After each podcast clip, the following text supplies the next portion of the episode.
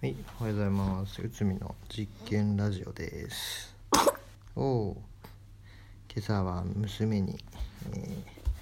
麦茶をあげながら更新しています。えー今日はですね、えーミニマリストの、えー、ものが少ないメリット、また追加5つ紹介したいと思います。はい、じゃあよろしくお願いします。お、麦茶飲んだかな？飲んだ？へい。飲んだ？へい。えー、物が少ないメリットですね。早速いきたいと思います、えー追加の、え1つ目はですね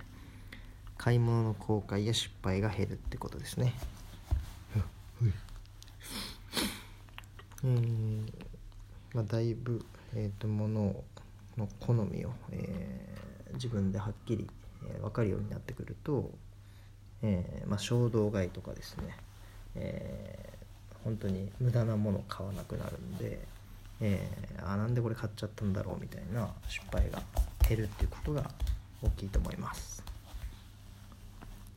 はい、本当自分の価値観、えー自分の、えー好き嫌いと向き合うっていうプロセスがこういう結果を生むということですね。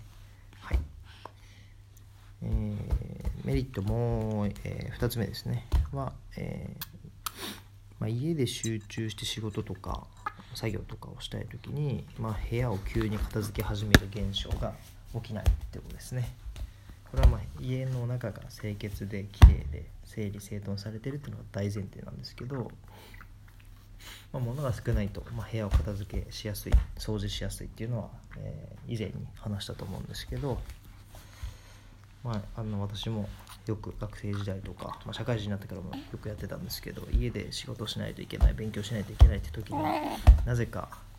家の片付けを部屋の片付けを始めるっていうのはあるあるかなと思うんですけどそれで結局一日終わってしまって作業進まないってことがまあよくあると思うんですがそこそれを避けられるっていうのは非常に大きいかなと思います。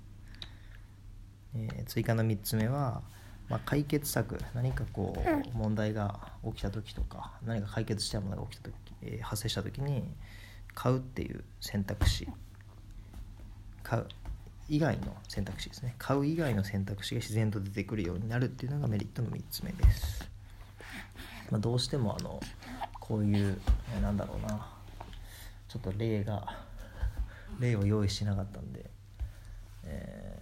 すっと今出てこないんですけども、まあ、買うではなくて例えば修理するとか、えー他人に譲ってもらうとか、えーまあ、レンタルするとかそういう選択肢が、えー必然的に出てくるようになります。それはなぜかというと家に物を増やしたいと思わないから。そうすると、えーま、その分のお金当然浮きますし、えーとまあ、結果的に無駄な買い物をしなくなるということになります。はい。えー追加の4つ目が、えっと自分から出るゴミの量が減るってことですね。これはすごくあのエコの観点、えーでも非常に有効かなと思うんですけど、まあ、1人、え1個物を減らすと日本人だとまあ1億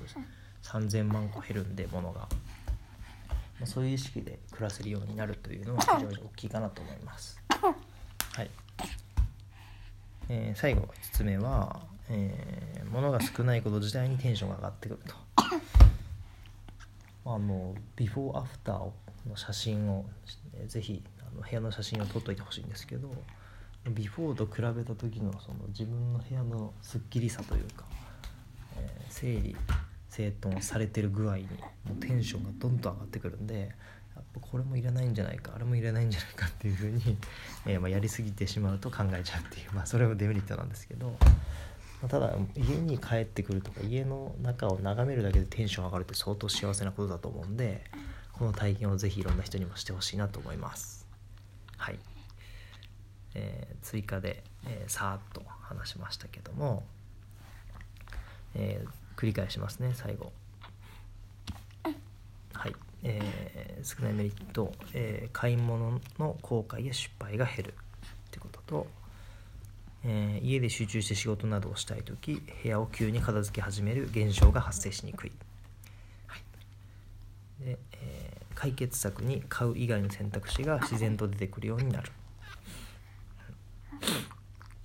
が、えー自分から出るゴミの量が減る。最後が物が少ないこと自体にテンションが上がってくる。はい。以上になります、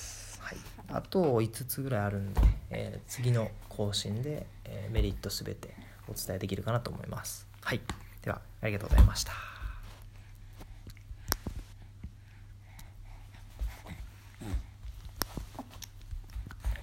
切れない